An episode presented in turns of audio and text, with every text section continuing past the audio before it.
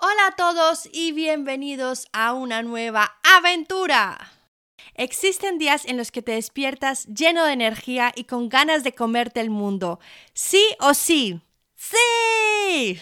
Otros días, sin embargo, te despiertas completamente cansado, sin energía y cuando logras levantarte de tu cama, tu cuerpo te está pidiendo igual 20 tazas de café para comenzar a tener un poco de energía y así comenzar a funcionar medianamente bien. ¿Sí o no? Pues en este caso espero que no tanto. Sin embargo, según el artículo del Foro Económico Internacional, el 62% de los adultos dice no dormir correctamente. El 62% de los adultos. Y según el Centro Nacional de Estadística de la Salud de Estados Unidos, el 18% de los adultos de dicho país dice consumir algún tipo de medicamento para poder dormir. De ese 18%, el 2% lo hace diariamente, el 6% lo hace la mayoría de las noches y el otro 10% lo hace algunas noches. Y el uso de medicamentos para dormir se ha duplicado en los últimos 10 años, duplicado, y este número sigue en alza. Ahora, dormir correctamente es esencial para nuestra salud. No es de extrañar que pasemos ocho horas al día, un poquito más, un poquito menos, durmiendo, o sea, lo que se traduce en un tercio de nuestras vidas durmiendo. Durante el sueño, el cuerpo repara las células, restaura la energía, elimina los desechos tóxicos del organismo, el cerebro guarda nueva información entre muchos otros procesos que se llevan a cabo simultáneamente y que son beneficiosos para nuestra salud física, mental y emocional. La pregunta ahora es, ¿quieres mejorar la calidad de tu sueño? Sí. O directamente, ¿quieres poder dormir? Pues también. Por ello, profundizaremos en tres cosas que podrían estar afectando tu sueño y que se pueden cambiar con relativa facilidad. La primera es el café, el alcohol y cenar muy tarde. La segunda es la luz azul. Y la tercera son altos niveles de cortisol en tu organismo. Comenzamos. ¿Quién de aquí le gusta beber café? O incluso, ¿quién aquí es adicto al café? ¿Sabías que el cuerpo tarda aproximadamente 10 horas en eliminar el café, o sea, la cafeína del organismo? Y para entender cómo afecta la cafeína en nuestro organismo, es necesario hablar primero de la melatonina. La melatonina es una hormona que se encuentra en nuestro organismo y sus niveles de producción y liberación se encuentran relacionadas con la luz del día. Cuando es de noche y está oscuro, los niveles de melatonina aumentan y cuando es de día, los niveles de melatonina disminuyen. Puesto en palabras simples, la melatonina es la encargada de decirle al cuerpo es de noche, hora de dormir. Sin embargo, cuando bebemos café, la cafeína interrumpe la producción de melatonina en el cuerpo. Así que aunque nuestro cuerpo esté súper cansado, como la melatonina se encuentra bloqueada por el subidón de cafeína, entonces no logra mandarle la señal al cuerpo de que es de noche y que es hora de dormir y por eso nos quedamos dando vueltas en la cama sin lograr dormirnos. Igualmente, la cafeína también bloquea los receptores de adenosina, que son los encargados de regular el cansancio físico e intelectual de nuestro organismo, por lo tanto sentimos un aumento de energía que puede durar mm, algunas horas. ¿Esto significa que no debemos beber café? Pues no. Esto simplemente significa o a lo que le debemos prestar atención es a qué horas nos estamos bebiendo el último café del día. Si por ejemplo te vas a dormir normalmente a las 10 de la noche, entonces el último café del día sería idealmente a las 12 del día. O si te vas a dormir por ejemplo a medianoche, tu último café debería ser aproximadamente a las 2 de la tarde.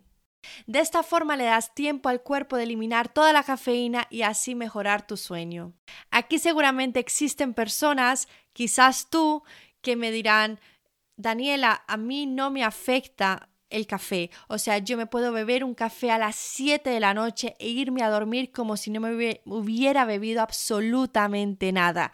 Y sí, sé que esas personas existen porque las conozco. Sin embargo, si quieres mejorar la calidad del sueño, o sea, que también tu cuerpo se recupera durante la noche, es importante que ese café que te bebes súper tarde a la tarde lo elimines. La cafeína nos lleva ahora al alcohol que en muchas ocasiones produce el efecto contrario, ya que este relaja el cuerpo y cuando la persona se va a dormir, la mayoría de las veces lo hace rápidamente. Sin embargo, al día siguiente, aunque la persona haya dormido durante toda la noche, esta se encuentra cansada ya que, entre otras cosas, el alcohol afecta a los ciclos de sueño de los cuales hablaremos más adelante. Así que si sabes que te vas a ir de fiesta o no de fiesta y vas a beber alcohol, lo mejor es beberte la última copa tres o cuatro horas antes de irte a dormir.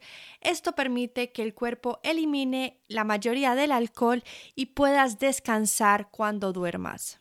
Una vez mencionados el café y el alcohol, le llega el turno a cenar temprano. Y este es un punto bastante controvertido, especialmente en países como en España, donde las personas suelen cenar entre las 9 y las 11 de la noche.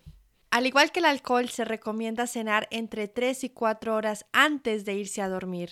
La razón principal es que si cenas y justo después te vas a la cama, toda la energía que iba a utilizar tu cuerpo en reparar y en restaurar tu organismo ahora también debe ser utilizada en la digestión.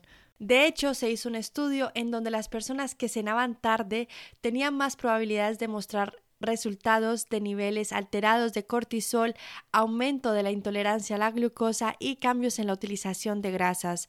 O sea que cenar tarde no solo afecta a tu sueño, sino que también afecta a otros procesos metabólicos de tu organismo. Por ello, la hora del café, el alcohol y la cena podría ser una de las razones por las que no estás durmiendo bien o no tan bien como te gustaría. La segunda razón es la luz azul. La luz azul es aquella luz que emite, por ejemplo, el sol, pero que también lo hacen los ordenadores, los teléfonos móviles, los televisores, etc. ¿Y esto cómo afecta tu sueño? Pues bien, dentro de cada uno de nosotros se lleva a cabo un proceso que se conoce como ritmo circadiano y que es el encargado de que, por ejemplo, estés despierto de día y duermas durante la noche. Y aunque suene simple, este reloj interno sabe que es de día porque hay luz y sabe que es de noche porque hay oscuridad. Así que cuando hay luz se liberan cierto tipo de hormonas que hacen que estés despierto y cuando hay oscuridad se liberan otro tipo de hormonas que hacen que tengas sueño o que te vayas a dormir. Por ello, cuando llega la noche y estamos, por ejemplo, en el ordenador, en el móvil o en el televisor, como estos dispositivos emiten luz, entonces se envía una señal al cuerpo diciendo que es de día, alterando este reloj interno. Además, este punto me hace mucha gracia porque muchas personas tienen la costumbre de precisamente estar en el ordenador, en el móvil o en el televisor para en teoría dormirse sin darse cuenta que en realidad estos dispositivos están afectando a que también van a dormir durante esa noche. O incluso hay personas que se despiertan a las 3 de la mañana, por ejemplo, y como no son capaces de dormirse, ¿qué hacen? Pues de repente cogen el móvil o se ponen a ver Netflix a las 3 de la mañana para volver a quedarse dormidos.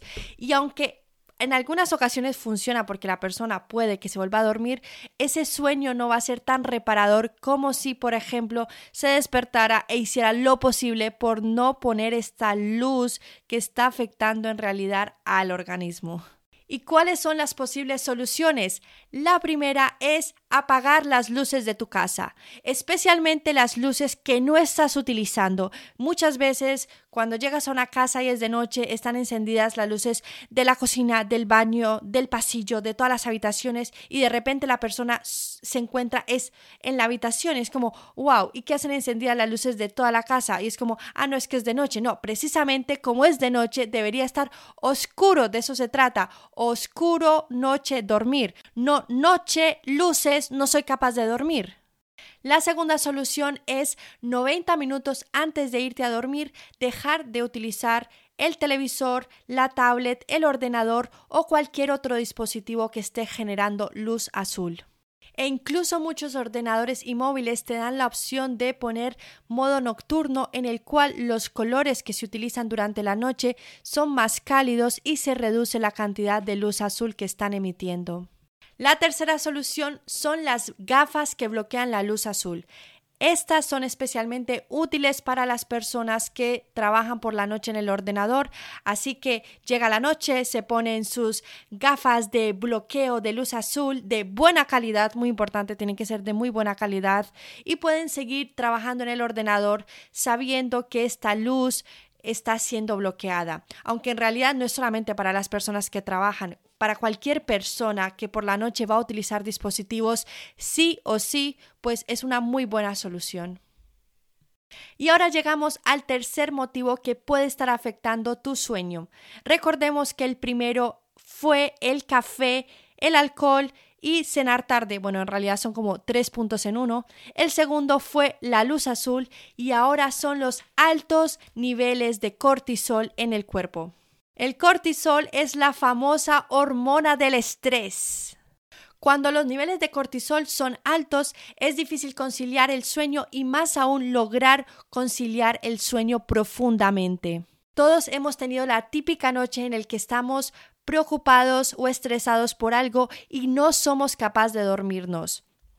Y para muchas personas no es la típica noche, sino las típicas noches, porque cuando llega la noche y estás acostado en tu cama y cuando ya hiciste todo lo que tenías que hacer, es cuando tienes tiempo realmente de pensar y comienzas a darle vueltas a la cabeza, como qué hago aquí, qué hago allá, un montón de cosas, te estresas, aumenta la hormona del estrés, el cortisol, no eres capaz de dormir, das vueltas toda la noche, al siguiente día te despiertas cansado, ¿cómo estás cansado? No puedes pensar bien, como no puedes pensar bien, no puedes encontrar una solución correcta para tus problemas, lo que genera que una vez más no puedas irte a dormir porque estás estresado y esto genera una espiral, lo cual es importante salir lo más rápido posible de ella. Así que es muy importante que al menos 30 minutos antes de irte a dormir hagas cosas que realmente te relajen. Por ejemplo, si te gusta ducharte por las noches, irte a duchar o leer o meditar o hacer estiramientos o simplemente acostarte en tu cama y pensar en las cosas buenas que sucedieron durante el día. Por favor, no cojas el móvil porque si coges el móvil hasta ahora vas a estar cometiendo el error número dos del episodio de hoy y también si vas a hablar con tu pareja o con cualquier persona que te rodea, por favor que no sean las típicas conversaciones de preocupación de qué vamos a hacer con nuestra vida. Esta no es la hora de tener ese tipo de conversaciones. Se trata de realmente encontrar un momento para relajar nuestro cuerpo y nuestra mente y pensar en todo lo bueno que tenemos y que podemos hacer con nuestras vidas. Y aquí van dos tips extra para dormir bien. El primero es tener un horario de dormir regular. A lo que se refiere es que si un día te despiertas a las 7 de la mañana y al día siguiente a las 9 y al día siguiente a las 11 de la mañana y al día siguiente a las 5 de la mañana y luego te vas a dormir también a distintas horas, entonces el cuerpo no se acostumbra a tener un horario y le va a costar más dormirse y despertarse cada día. Y aquí viene el segundo tip y es tener un ambiente atractivo para dormir. y atractivo me refiero a que sea una habitación en donde por ejemplo, no están entrando muchos ruidos de la calle, porque si hay muchos ruidos no vas a poder dormir bien por más bonita o más increíble que sea tu habitación o tu cama. Eh, también, por ejemplo, cuando hay muchas luces, también es más difícil conciliar el sueño, o si tienes una discoteca debajo tuya, o si tienes una nevera justo al lado tuya llena de patatas y Coca-Cola, pues todo ese tipo de cosas son distracciones que no te van a permitir o te van a alterar la calidad del sueño. Así que estos son los dos tips y creo que son muy importantes e interesantes. En resumen, si no estás durmiendo bien o quieres mejorar la calidad de tu sueño, debes prestarle atención. Primero, a la hora del café, el alcohol y la cena. Segundo, a la luz azul. Y tercero, a los altos niveles de cortisol, o sea, al estrés.